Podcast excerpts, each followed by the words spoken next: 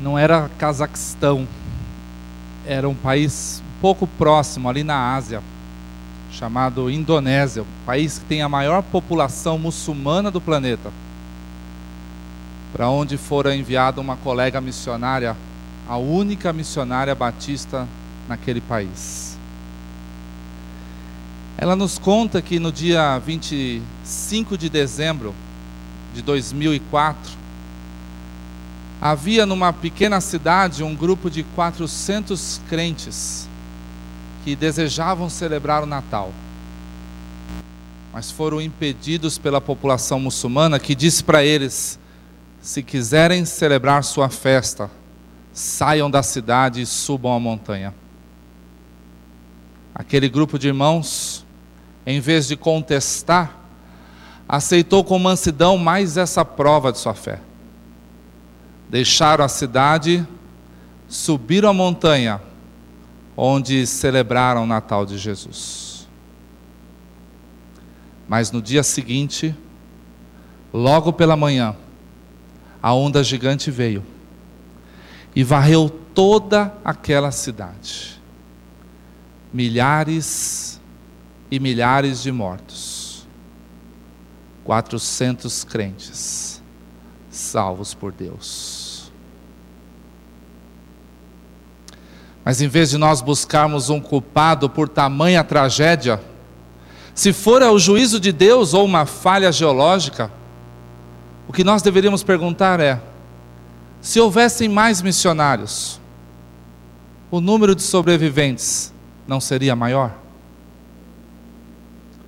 Porque todo aquele que invocar o nome do Senhor, como pois invocarão aquele em quem não creram? Como crerão em quem de nada ouviram? Como ouvirão, se não há quem pregue? E como pregarão, se missionários não forem enviados? Boa noite, meus irmãos. Boa noite, meus irmãos. Quero saudá-los com a graça e a paz de Jesus Cristo, nosso Deus missionário. Amém? Amém. Graças a Deus. É um prazer poder estar com vocês nesta primeira noite de conferência missionária. Eu quero agradecer pelo convite, pela honra e privilégio de poder falar a vocês em nome da nossa Junta de Missões Mundiais, em nome dos seus 600 missionários espalhados pelo mundo inteiro. Somos gratos a Deus pela vida de igrejas como esta, que têm sido parceiras da nossa Junta de Missões Mundiais, na missão de enviar seus obreiros para todo o mundo. E hoje, pela graça de Deus, somos 600 missionários espalhados pelo planeta. Também quero trazer a vocês uma saudação de minha igreja, primeira igreja batista de Santo André, pastor Edson Queiroz, um apaixonado por missões, e dizer que estamos muito contentes, porque na semana passada ah, podemos acompanhar a ida para o campo missionário do pastor Oswaldo, Denise e seus dois filhos, que saíram desta igreja, foram treinados por nós ali no Rio de Janeiro, e no último dia 9 seguiram para a Romênia, ah, para onde o Senhor os levou. E nós queremos agradecer esta igreja pelo apoio que tem dado a este casal, e não só a eles, mas também a outros missionários. E eu gostaria de falar para vocês nessa noite, então, um pouco mais desses desafios missionários que eu e os meus colegas temos vivido no campo. Mas antes eu queria apresentar um pouco mais desse programa esportivo missionário que o Felipe falou a vocês. Nós vamos ver um trechinho de um vídeo da nossa campanha de missões desse ano, vocês vão conhecer melhor o nosso programa esportivo missionário. Vamos lá.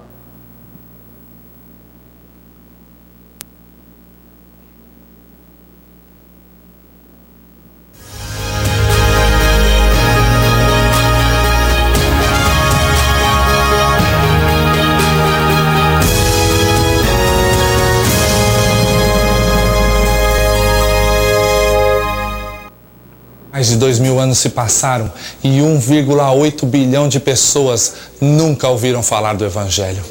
São 5 mil povos que jamais pronunciaram o doce nome de Jesus. Cerca de 2.700 línguas não escrevem sequer um versículo da Bíblia por falta de tradução. John Kennedy Presidente americano assassinado nos anos 60, em poucas horas teve sua morte anunciada a boa parte da população mundial. Mais de dois mil anos se passaram e centenas de milhões ainda não souberam que Jesus Cristo nasceu, viveu, morreu e ressuscitou. jogadores e treinadores de futebol, vôlei e futebol de salão, pessoas que estejam dispostas a ser uma fiel testemunha de Jesus Cristo, podem aproveitar a popularidade do esporte brasileiro para levar a luz de Jesus através desta poderosa estratégia. A Copa do Mundo de 2010 será realizada na África do Sul, um país onde impera a feitiçaria. Em 2008, a China, o gigante comunista, será invadida por milhares de cristãos de todo o mundo durante os Jogos Olímpicos de Pequim. Neste ano, em julho e agosto, teremos no Rio de Janeiro os Jogos Pan-Americanos e Parapan-Americanos. Durante 15 dias, milhares de cristãos, brasileiros e estrangeiros, poderão utilizar o terceiro maior evento esportivo do mundo como cenário para suas ações evangelísticas esportes, música e artes, capelania, evangelismo pessoal e ação social, apresentações do filme Jesus e atividades infantis, dentre outras, serão utilizadas pelos voluntários com um coração missionário para evangelizar a população carioca, os 5.500 atletas e os 500 mil visitantes aguardados nos Jogos.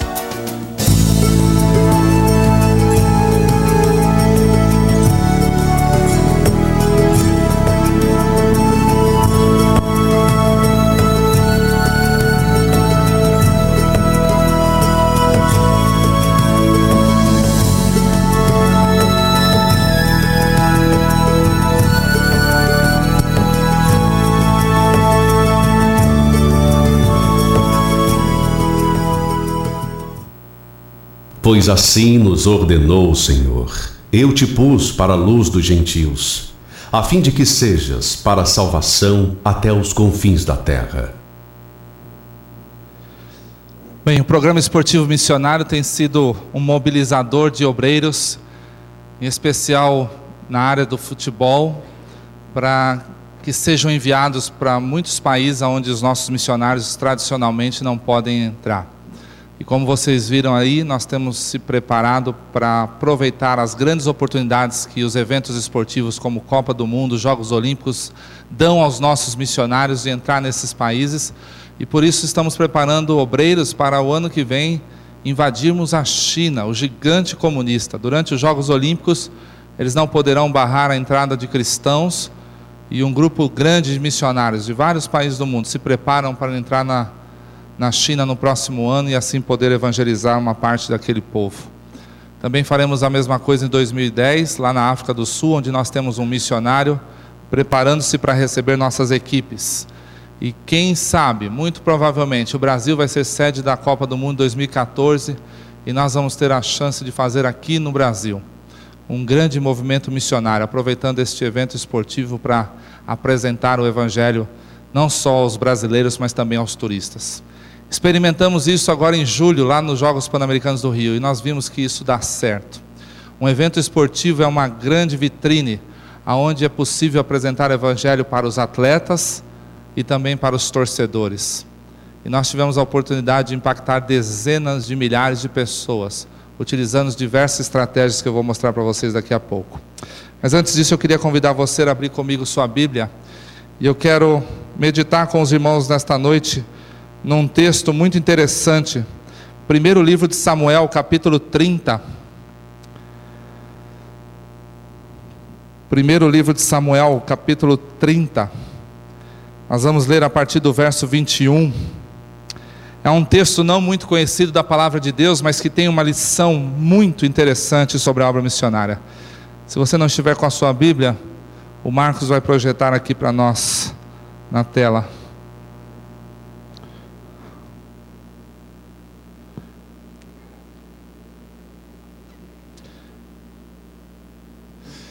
E o tema da mensagem dessa noite é esse que você está vendo aí na tela. Você joga no time de Deus? Aproveitando o contexto do esporte, vamos ver se você de fato joga no time do Senhor ou de vez em quando está marcando uns gols contra. E o primeiro livro de Samuel nos ensina muito bem sobre a obra missionária quando diz lá: Então Davi foi até os duzentos homens que estavam exaustos demais para segui-lo e tinham ficado no ribeiro de Besor. Eles saíram para receber Davi e os que estavam com ele. Ao se aproximar com seus soldados, Davi os saudou. Mas todos os elementos, maus e vadios que tinham ido com Davi, disseram: Uma vez que não saíram conosco, não repartiremos com eles os bens que recuperamos. No entanto, cada um poderá pegar sua mulher e seus filhos e partir. Davi respondeu: Não, meus irmãos, não façam isso com que o Senhor nos deu. Ele nos protegeu e entregou em nossas mãos os bandidos que vieram contra nós.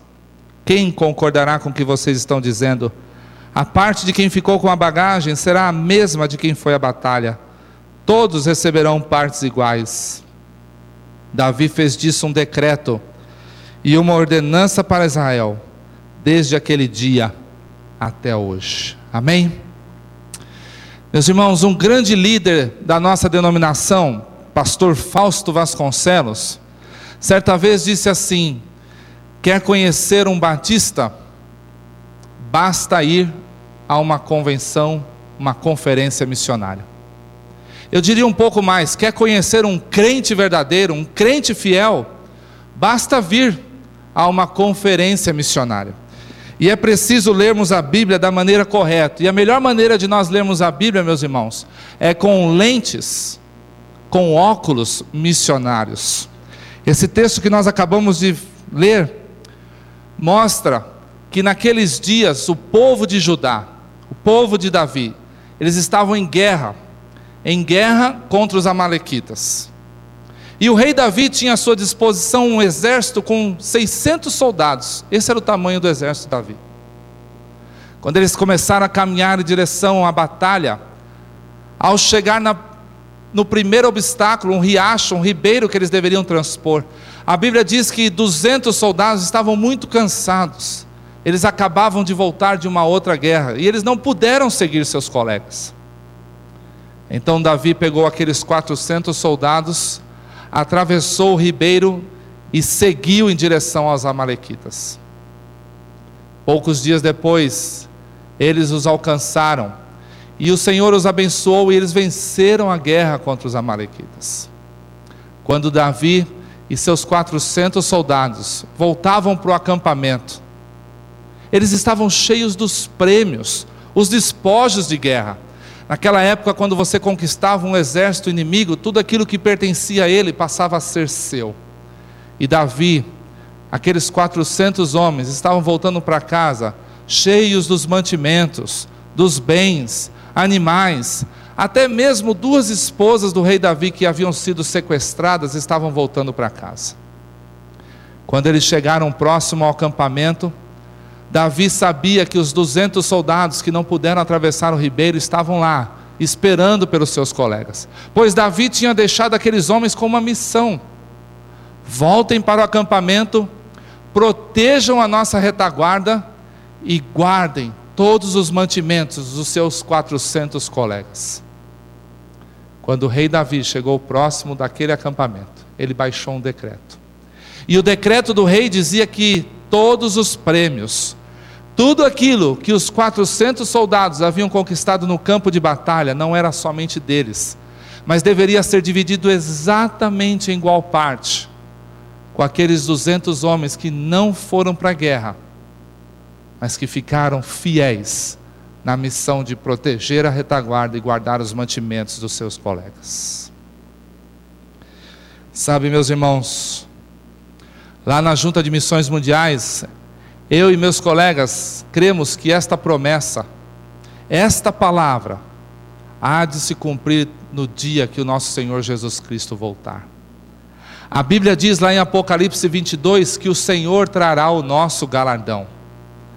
Saiba você que o galardão dos 600 missionários da Junta de Missões Mundiais, o galardão desses 600 obreiros espalhados pelo mundo inteiro, há de ser dividido com cada crente fiel, cada soldado que permanece nos nossos acampamentos, nas nossas igrejas, protegendo a nossa retaguarda e guardando os nossos mantimentos. Que no dia que o nosso Senhor Jesus Cristo voltar, e nós cremos que esse dia está breve, Maranata, Senhor Jesus, que Ele encontre cada um de vocês dignos de receber parte desse prêmio, ainda que você jamais tenha ido para um campo missionário, mas tenha certeza que por causa da sua oferta e principalmente da sua oração, o Evangelho está chegando até lá. Quando nós olhamos para esse texto, nós vemos a figura de dois tipos de soldados.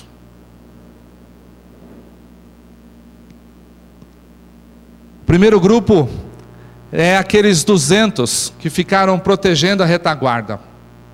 E meus irmãos, não tem melhor maneira de proteger a nossa retaguarda que não de joelhos. Meus colegas estão arrebentados. Na África estão com malária. Na Ásia, muitas vezes usam aquela máscara para não pegar a pneumonia. Alguns estão presos, outros perseguidos. Quem vai orar por nós? Quem vai segurar nossas cordas? Somente na semana passada recebemos dois e-mails de dois missionários cujas esposas perderam seus bebês ainda no ventre. Quem vai orar por nós? Quando nós construímos o projeto Mais que Ouro, foi esse o nome que demos a um projeto de evangelização, talvez o maior projeto de evangelização que já ocorreu nesse país. Durante os Jogos Pan-Americanos e Parapan-Americanos do Rio de Janeiro, recebemos milhares de pessoas do Brasil inteiro e de fora para evangelizar ali no Rio de Janeiro. E então chamamos aquele projeto de Projeto Mais Que Ouro, já que 5.500 atletas estão vindo atrás de uma medalha de ouro que logo perece. Nós vamos sair à rua para mostrar para a população brasileira e para os turistas alguém que vale muito mais do que uma medalha de ouro. E foi isso que nós fizemos. Milhares de crentes saíram às ruas testemunhando, evangelizando com artes, esportes, ação social, todas as maneiras possíveis. Mas por trás de nós havia um exército de intercessores. Mais de 60 mil pessoas oravam e intercediam por nós.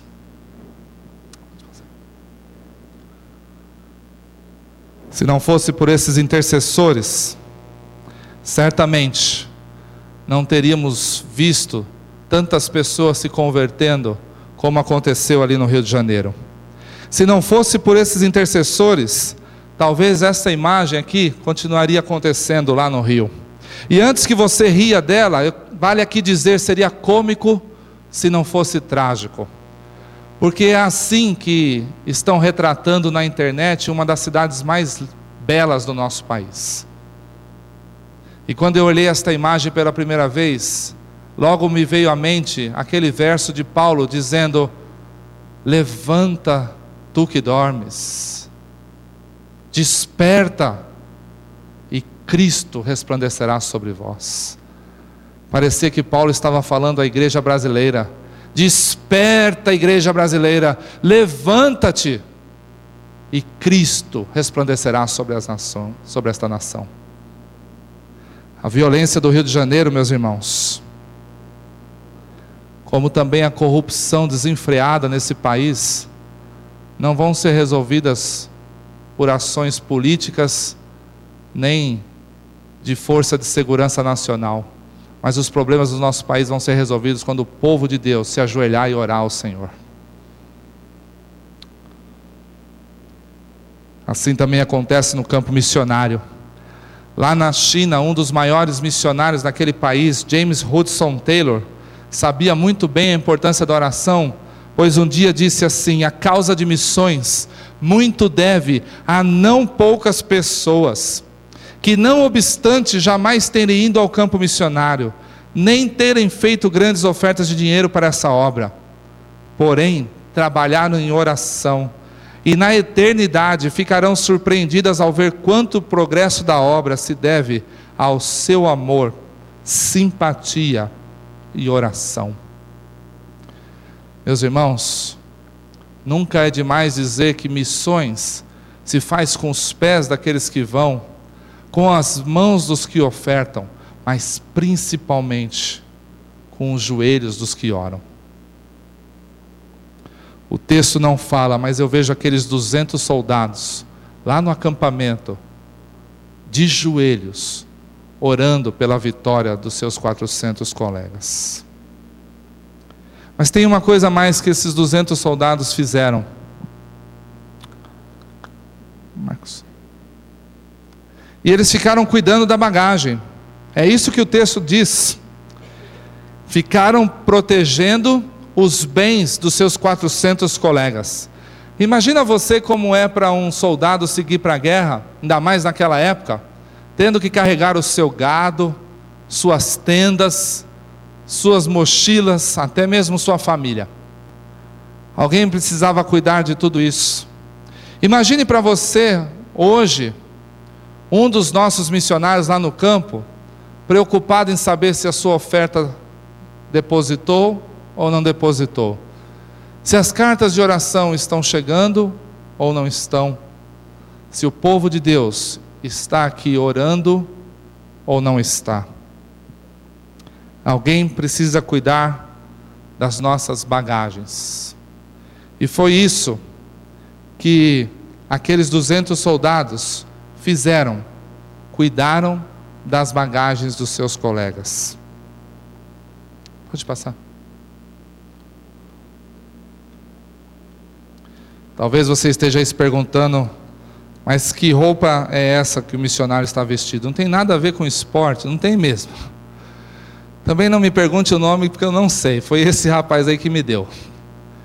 E eu vim para homenagear tanto o meu colega missionário Josué, que vai falar a vocês amanhã, como também para homenagear o pastor Usman, esse africano de Serra Leoa, um pequeno país no oeste africano, que eu conheci nos Estados Unidos num curso de liderança que fizemos juntos. E para minha alegria, mas também um pouco de tristeza, ele foi meu colega de quarto. E esse rinoceronte africano roncava ao ponto de ele dormir e eu acordar, e eu dormir quando ele acordava. Mas graças a Deus ficamos bons amigos. E ele me presenteou com essa roupa de Serra Leoa. Mas eu mostro essa foto também porque ele me contou que se converteu aos 15 anos. Era muçulmano. Filho de pais muçulmanos. E quando se converteu aos 15 anos, apanhou, apanhou e apanhou. Ficou vários dias sem comer até que seus pais pudessem admitir a ideia de que seu filho estava virando um cristão. Hoje, pastor, me disse que a família, exceto os seus pais, todos os seus irmãos se converteram. E hoje ele tem uma posição muito importante num conselho interreligioso que existe lá em Serra Leoa, onde os muçulmanos e cristãos sentam juntos para discutir os problemas do país. Mas também na África nós temos muitos missionários da Junta de Missões Mundiais. E eles me contam que estão tentando fazer o trabalho de evangelizar através do esporte. Mas não dá para competir com os muçulmanos. Porque os muçulmanos têm muito dinheiro e então as crianças vão nas escolas de futebol dos muçulmanos, escolas de primeira linha, um bom material, mas aquelas crianças são obrigadas a frequentar as mesquitas. E os nossos missionários não podem competir com eles, porque as nossas escolas são deficientes de material e de estrutura não temos enviado suficiente material para que os nossos missionários possam ensinar futebol para aquelas crianças. Nós que conhecemos o Evangelho do amor, o Evangelho da liberdade, não podemos ensinar futebol para aquelas crianças, estamos perdendo elas para os muçulmanos.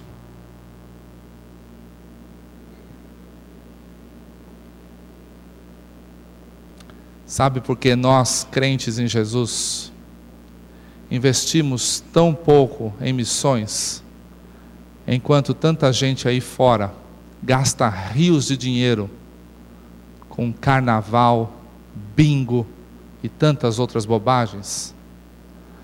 A razão, meus irmãos, é porque eles lá fora seguem uma mentira como se ela fosse verdade. E nós aqui dentro muitas vezes, vivemos e seguimos uma verdade como se ela fosse mentira.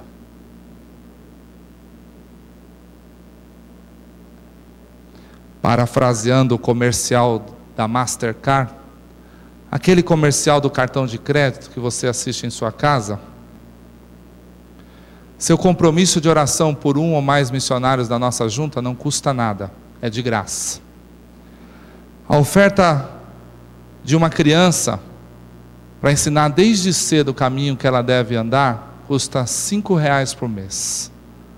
Uma adoção de um adulto através do PAN, Programa de Adoção Missionário, custa 20 reais. Mais um só africano. Uma única criança africana salva pelo testemunho dos nossos missionários. Isto não tem preço.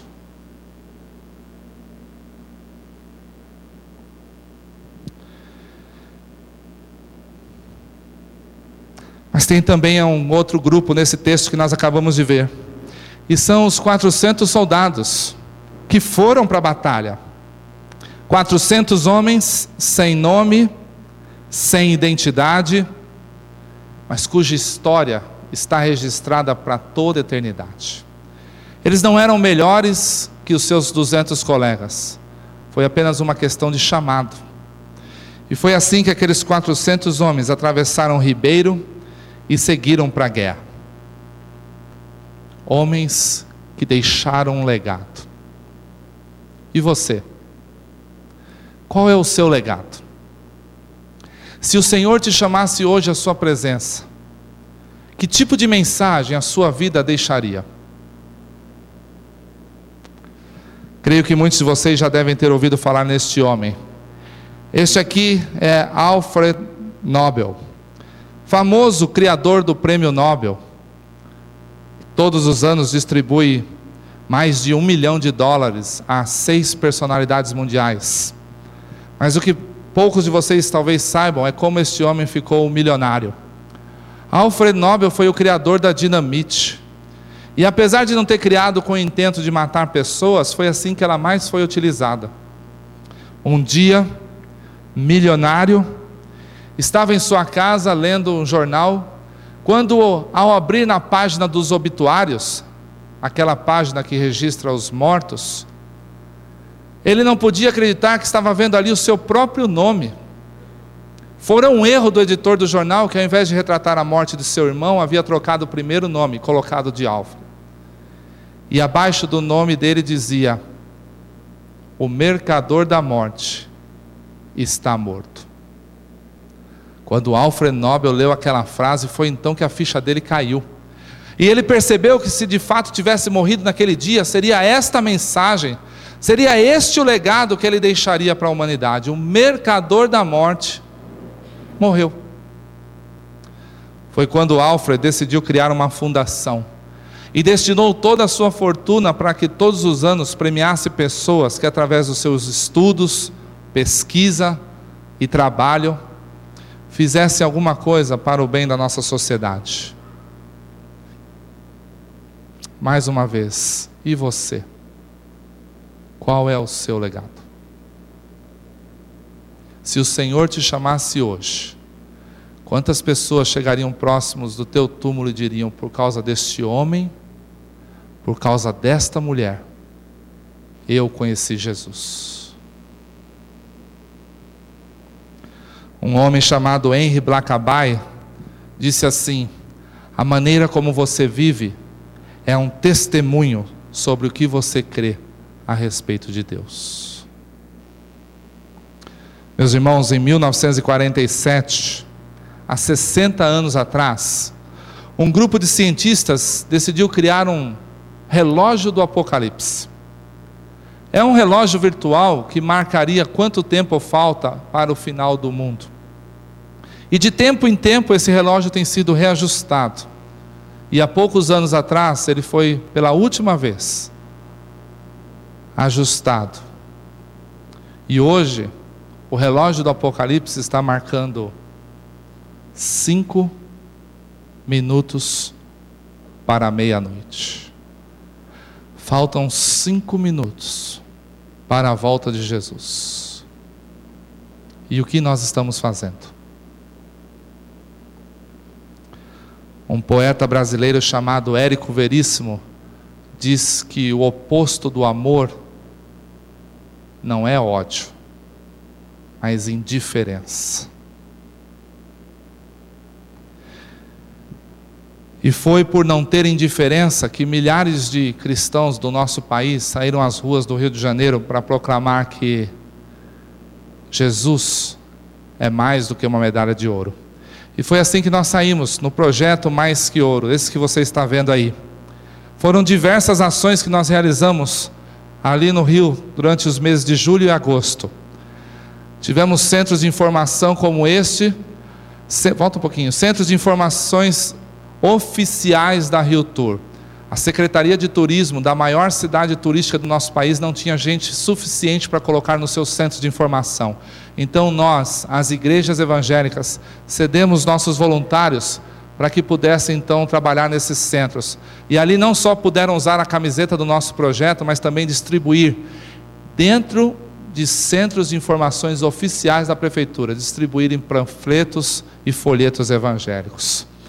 Também saímos às ruas com atividades esportivas e recreativas. Aqui está o grupo de radicais luso-africanos que estão seguindo para a África na semana que vem e tiveram a grande oportunidade de um treinamento prático. Todos os dias, esses jovens realizavam kids games em vários locais da cidade do Rio de Janeiro. Também tivemos ações artísticas, mais de 700 jovens de diversas cidades do nosso país desenvolviam atividades musicais, artísticas, pantomimas, enfim, todas as atividades possíveis. Dentro da Vila Pan-Americana, nossos capelães estavam ali evangelizando, discipulando e aconselhando os atletas, como esses que acabaram de ganhar sua medalha olímpica e foram evangelizados pelos nossos capelães. Saímos às ruas também para distribuir água. Aqui está uma das nossas missionárias. Fomos à frente do Maracanã, do estádio João Avelange, distribuímos 100 mil copos d'água, como este. E cada um deles era distribuído junto com um folheto. Muitas pessoas saíam do estádio e perguntavam por que vocês estão dando um copo d'água de graça. E nós dizíamos: esse folheto tem a razão porque nós estamos te oferecendo esse copo. E muitas pessoas foram evangelizadas através disso na frente dos estádios. Mas sabe de uma coisa? Teve dias que não faltou água para ser distribuída. Haviam dezenas de caixas d'água, mas não tinham pessoas para distribuir água conosco. Pessoas deixaram de ser evangelizadas porque não havia gente suficiente para distribuir a água que nós tínhamos. Saímos para evangelizar, e olha quem está aí. Um daqueles que mais nos ajudaram nesses dias antes de sua viagem para o campo missionário, pastor Oswaldo, Denise e seus dois filhos colaboraram muito com o projeto Mais Que Ouro. E esse foi o dia da abertura, dia 13 de julho, lá na frente do Maracanã. Nossos voluntários decidiram se reunir e fazer um gigantesco abraço ao Maracanã. Vejam que interessante e que sentido profético também. Os crentes abraçados, milhares deles, em volta daquele estádio, e lá dentro do estádio estavam representadas todas as instituições do nosso país a presidência da República, o governo do Estado, prefeitura, população do Rio de Janeiro, turistas, atletas e o povo de Deus lá fora, dando um gigantesco abraço, dizendo: Nós amamos vocês e estamos aqui para orar por vocês. Mas infelizmente, por alguns metros, este abraço não foi fechado. Faltaram algumas dezenas de pessoas, provavelmente menos da metade dos que estão aqui hoje, para que pudéssemos completar o abraço e profetizar o nosso amor por aquelas pessoas. Que interessante, não? Onde estavam esses irmãos? Alguns deles eu sei, estavam numa assembleia da Convenção Batista Carioca. E claro, os ânimos lá não eram os melhores, como vocês sabem.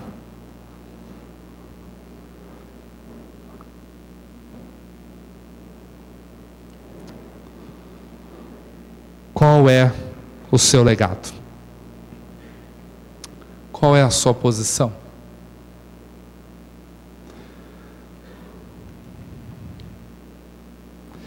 Quando nós deixamos de fazer aquele abraço, o que eu entendi é que aquilo era uma demonstração prática de como anda a nossa igreja em nosso país.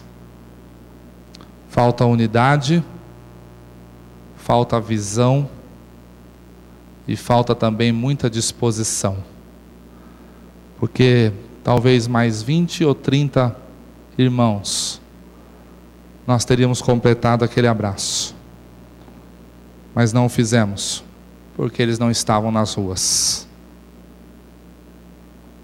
Quando o Senhor Jesus chamou este ajuntamento de pessoas de igreja, em grego ele disse que isso era uma eclesia, ou seja, chamados para fora. Nós não fomos criados para ficar aqui dentro, meus irmãos. Somos chamados para fora. E é lá que o Senhor nos quer. Sabe o que todas as igrejas do nosso país deveriam ter logo ali na porta de saída?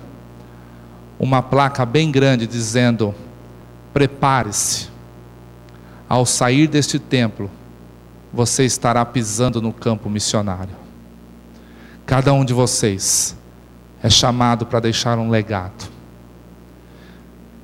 E para você não se sentir incapaz disso, achar que não tem um chamado, e que não é preparado.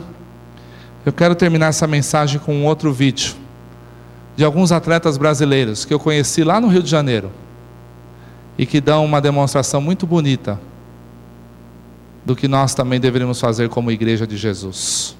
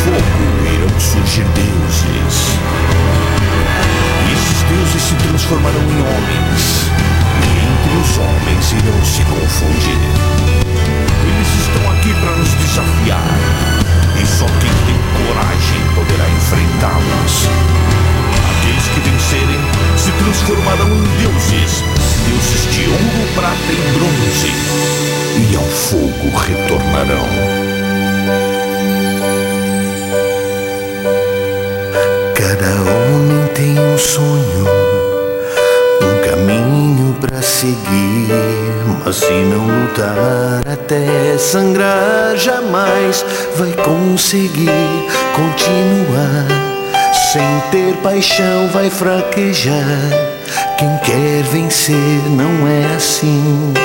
Quem quer vencer não sabe desistir. Você tem seu destino e não pode se esconder. Vai ter que enfrentar, mostrar a força dentro de você. Se superar qualquer barreira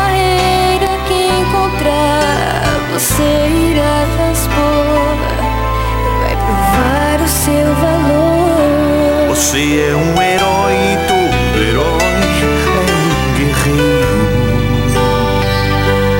E cada medalha vem mexada de suor. E todo sacrifício seu irá valer.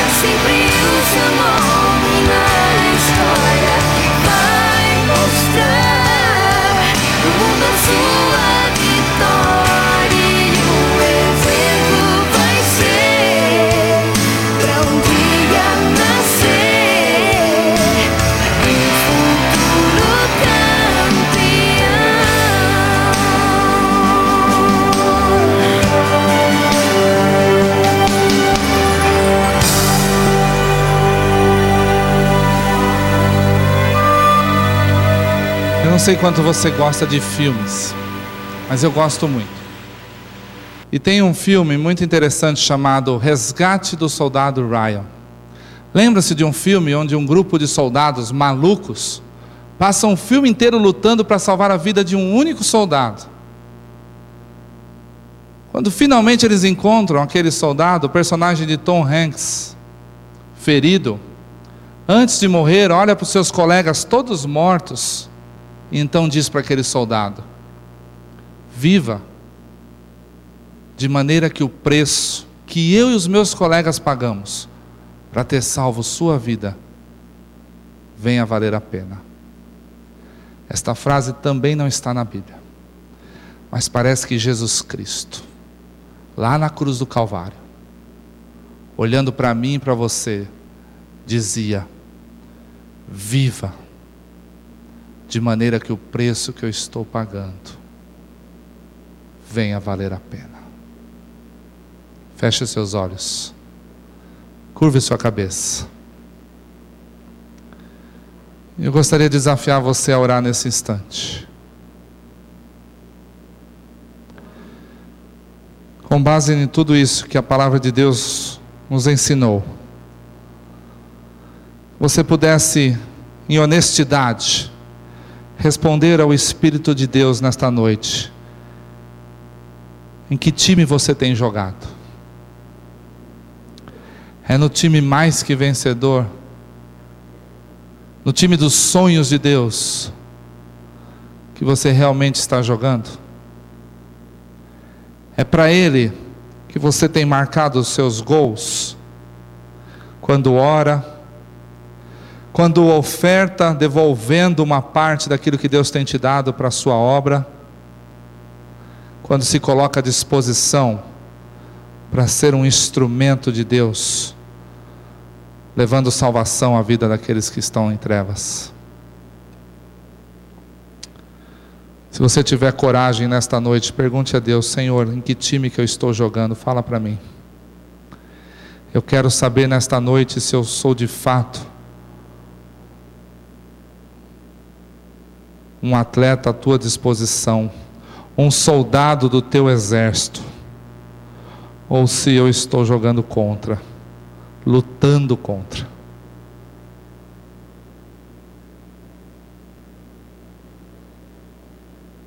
Você quer deixar o seu nome registrado na história, mas não registrado porque ganhou uma medalha olímpica ou pan-americana, mas registrado na eternidade, porque através de você alguém conheceu Jesus.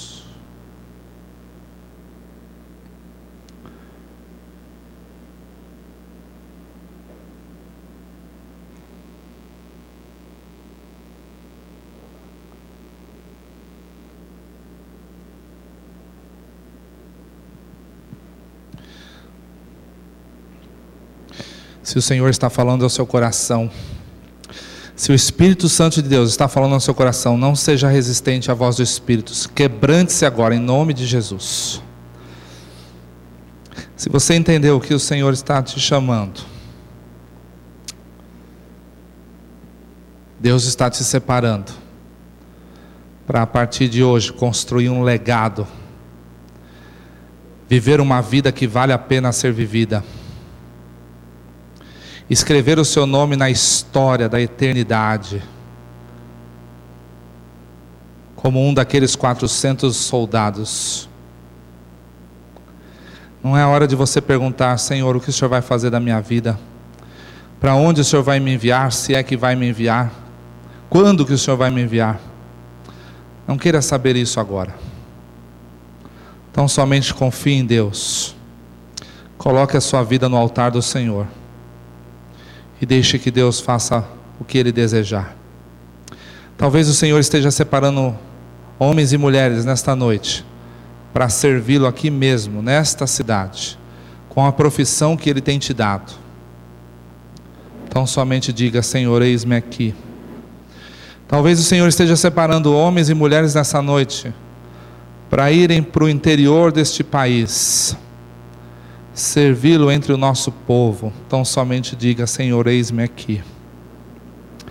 Talvez Deus esteja levantando outras Saras, outros Josués. Então somente diga para o Senhor: Eis-me aqui.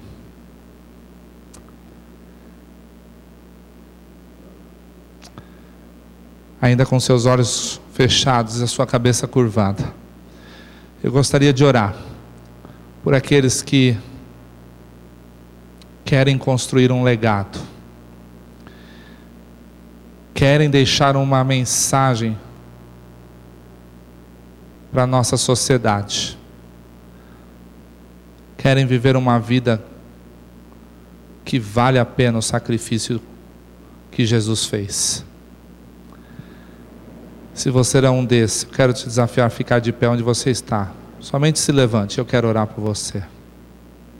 Deus abençoe. Deus abençoe. Deus te abençoe. Deus abençoe. Deus abençoe. Deus abençoe. Deus te abençoe. Deus te abençoe. Há mais alguém? Não precisa ir muito longe para você viver a vida que o Senhor espera que você viva. Então, somente comprometa-se com o Senhor. Há mais alguém? Deus abençoe. Deus te abençoe.